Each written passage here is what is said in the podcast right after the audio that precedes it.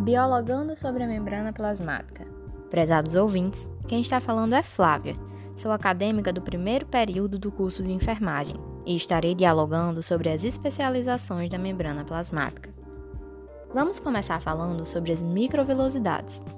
Elas estão presentes nos metazoários, sendo células especializadas na absorção de diferentes tipos de substâncias, nos mamíferos, essas células revestem a superfície interna do intestino delgado e dos rins, sendo organizadas em uma única camada. Quando sua superfície entra em contato com os alimentos, surgem inúmeras digitações que são denominadas de micróvulos ou microvelocidades. Cada microvelocidade é composta por inúmeros feixes de microfilamentos de actina e recobertos por membrana.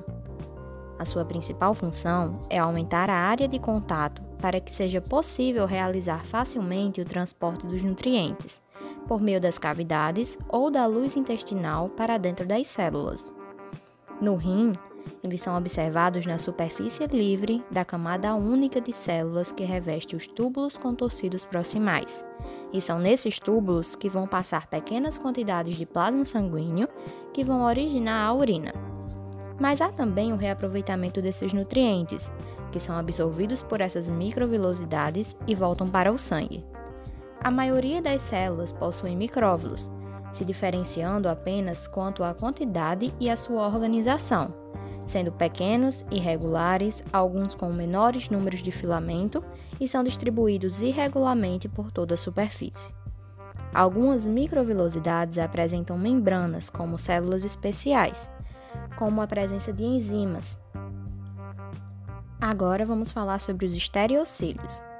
Eles são prolongamentos imóveis que vão aumentar a superfície de algumas células epiteliais. São flexíveis, mas não têm a capacidade de se movimentar como os verdadeiros cílios. São semelhantes às microvilosidades, se diferenciando apenas por terem mais ramificações e serem mais compridos. Enquanto as microvelocidades são frequentes em todas as células, os estereocílios só são encontrados em algumas células epiteliais, como as que revestem o epidídimo e os ductos genitais masculinos. Elas vão facilitar o transporte de água e de outras moléculas.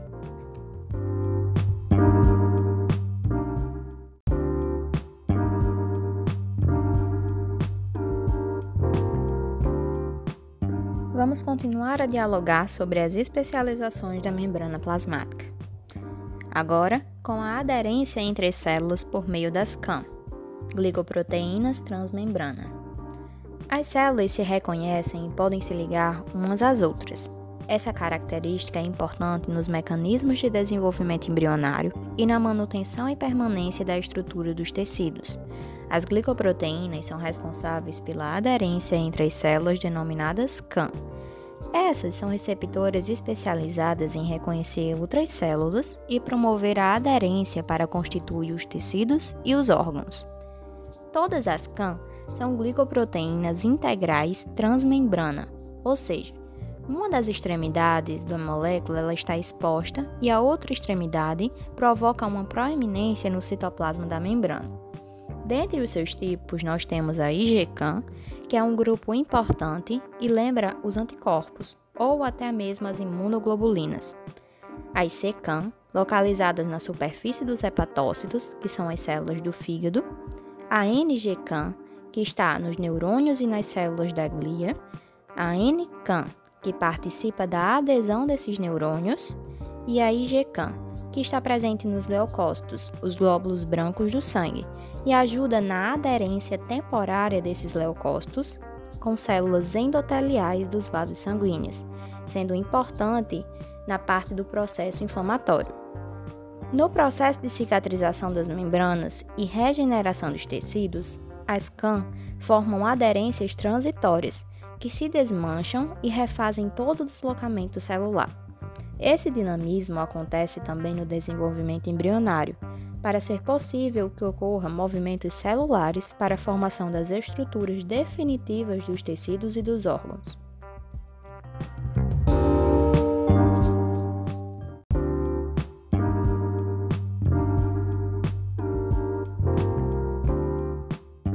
Vamos falar agora sobre os desmossomos. Eles são constituídos por proteínas e existe em sua composição uma camada amorfa, chamada de placa do desmossoma, que possui filamentos intermediários com constituição variada, sendo de acordo com o tipo de célula que vai realizar sua função. Como exemplo, na célula epitelial, que é constituído de queratina, e nas células musculares cardíacas, sendo constituído de vimentina. Os desmossomos são encontrados em diferentes pontos da superfície da membrana plasmática das células epiteliais, sendo da pele e dos músculos cardíacos.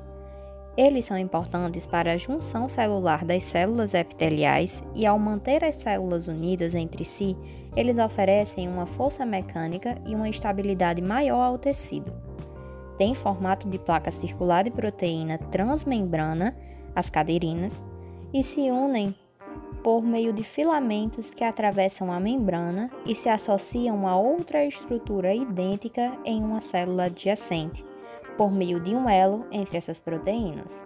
Além disso, nas placas há uma série de proteínas que vão auxiliar no ligamento intracelular, como exemplo para o citoesqueleto. Eles são frequentes em células que realizam atração, como as da epiderme e do revestimento da língua e do esôfago eles se formam facilmente em células mantidas saudáveis, mas em células que sofrem transformações malignas, como as cancerosas, eles desaparecem.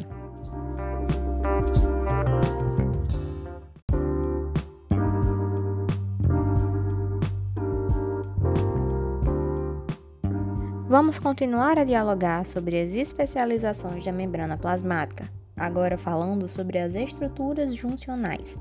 Nós temos três tipos: junção aderente, junção compacta e o complexo juncional. A primeira, junção aderente, ela possui a mesma função dos desmossomos, no caso sendo a de ancoragem ou de ligação. São semelhantes por terem proteínas de adesão da família das caderinas, mas no citoesqueleto não está ligado nenhum tipo de filamento intermediário, mas microfilamentos de actina se caracteriza pela inserção de filamentos de actina em placas presentes no citoplasma, logo abaixo da membrana da junção, garantindo assim uma maior resistência. A zônula oclusiva ou junção compacta tem uma característica de ser bloqueadora, pois vai obstruir o espaço extracelular de modo a impedir o movimento das substâncias entre as células unidas Assim, as substâncias desse meio extracelular só passam pelo bloqueio se forem transportadas por meio do citoplasma. Essa seletividade é possível pois a junção se organiza em um cinturão, que é associado ao polo apical das células. Ele vai impedir a dispersão ou a migração dos elementos da membrana plasmática que não conseguem passar por esse bloqueio. Isso forma dois microambientes de membrana, com diferentes tipos de composição. Existem proteínas como a claudina e a ocludina que se ligam semelhantes a outras junções. No lado citoplasmático, ele ancora o citoesqueleto, que vai possuir microfilamentos de actina. O complexo juncional é um conjunto de junções celulares que são obrigatórias entre os enterócitos, as células epiteliais do intestino delgado e existe uma sequência de organização, sendo primeiro a junção compacta, depois a junção aderente e por último os desmossomos, sendo que as duas primeiras vão formar um cinturão e os desmossomos funcionam como uma mancha. Essa junção pode ser encontrada em outras células, mas não é organizado do mesmo tipo. Nós temos a junção comunicante ou a gap, ela apresenta formas e tamanhos diferentes, sendo possível observar entre elas canais citoplasmáticos que vão se movimentar de uma célula para outra. Sua função é realizar a comunicação entre esses diferentes tipos de célula. Há proteínas de membrana que envolvem um poro, de modo a garantir a passagem de íons, aminoácidos e açúcares, esses sem passar pelo meio extracelular.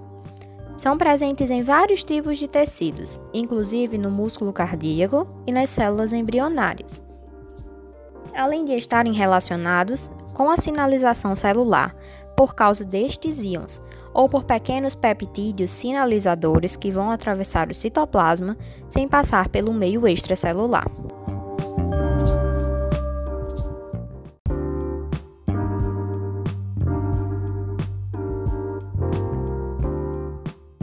Vamos falar agora onde se originam as células que constituem as membranas celulares. Os sistemas de membrana intracelular e plasmática são formados por vários tipos de moléculas lipídicas, como os fosfolipídios e proteínas com funções enzimáticas, receptoras, de aderência e de outras funções. Os lipídios, formados no retículo endoplasmático liso, são transferidos para as outras membranas, como o do rugoso, por meio de vesículas. As proteínas se combinam com moléculas lipídicas e se transferem para membranas de outras moléculas. Elas são formadas no retículo endoplasmático rugoso e são transportadas por vesículas. Sendo assim formado o sistema de membrana intracelular e plasmática.